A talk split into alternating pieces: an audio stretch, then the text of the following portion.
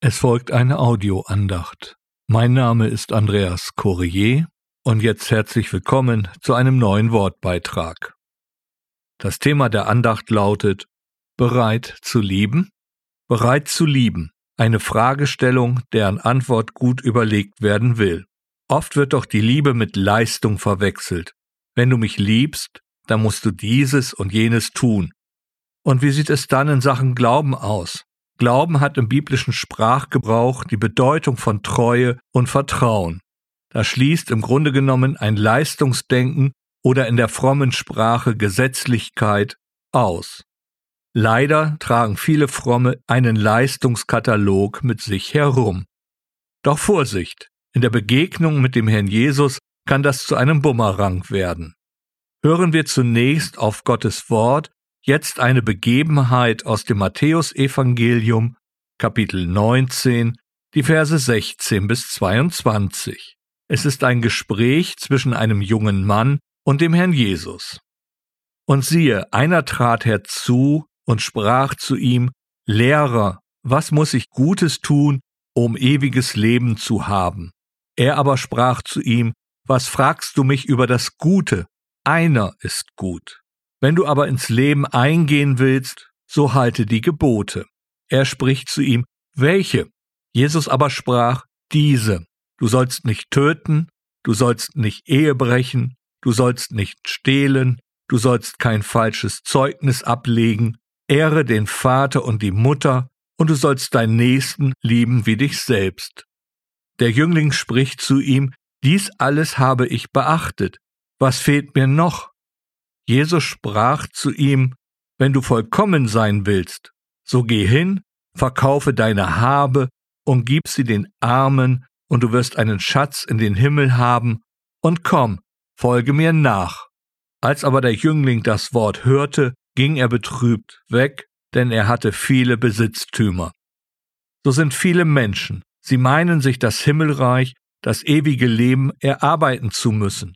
Doch bei genauerer Betrachtung dieser Begebenheit stellt der Herr Jesus hier alles Leistungsdenken auf den Kopf. Es folgt zunächst eine Zurechtweisung. Gutes zu tun ist dem Menschen unmöglich, nur einer ist gut, Gott selbst. Der Begriff gut meint hier im Grundtext vollkommen sein. Und dann wird der junge Mann aufgrund seiner Fragestellung aufgefordert, sich an die Überlieferung der Tora zu halten. Es sind ja viele Vorschriften, die ein Jude einhalten soll. Und so ist die Frage des jungen Mannes durchaus berechtigt, welche Gebote er denn nun einhalten soll.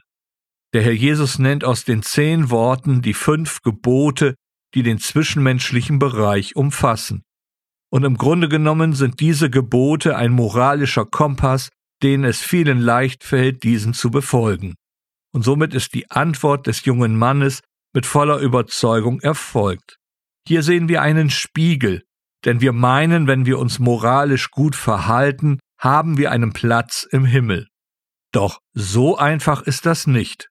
Die Antwort des Herrn Jesus, die Besitztümer zu verkaufen und den Erlös dann den Bettelarmen zu geben, ist die allumfassende Erfüllung der Gebote Liebe, nicht einfach nur ein moralisch einwandfreies Leben, nein, eine Barmherzigkeit, die von der Liebe zu dem Nächsten getragen wird. Denn du hast kein Gefallen an Schlachtopfern, sonst gebe ich sie, an Brandopfern hast du kein Wohlgefallen. Der Psalm 51, Vers 18. Schon im Alten Testament haben Gottesmänner erfahren, dass Gott ein Handeln aus der Liebe heraus dem Befolgen des Gesetzes gegenüber einen Vorzug gibt. Und der Herr Jesus macht sehr deutlich, dass wir nichts mitnehmen können. So wie der Volksmund es treffend sagt, das letzte Hemd hat keine Taschen. Das Handeln aus der Liebe wird uns auch in der Ewigkeit erhalten bleiben. Genau das meint der Herr Jesus mit dem Schatz im Himmel. Und nun das Wichtigste. Aus uns selbst heraus können wir diese Forderung zur Liebe, zur Nächstenliebe gar nicht vollbringen.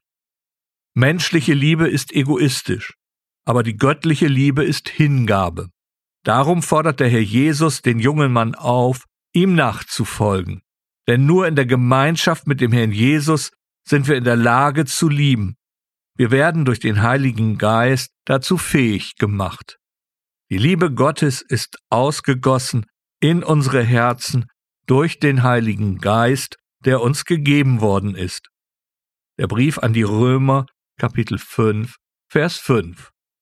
So verstehen wir auch, dass der Herr Jesus sich nicht gegen den Reichtum des jungen Mannes wendet. Davon ist nicht die Rede. Es geht letztlich darum, wie wir mit unserem Besitz umgehen.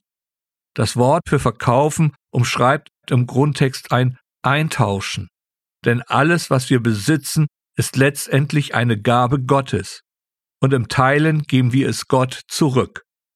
Darum ist die Liebe die Erfüllung des Gesetzes. Aber das ist ein anderes Thema. Das Verhalten des jungen Mannes auf die Antwort Jesu ist bezeichnend und traurig zugleich. Er ging von Jesus weg, weil er an seinen Besitztümern hing.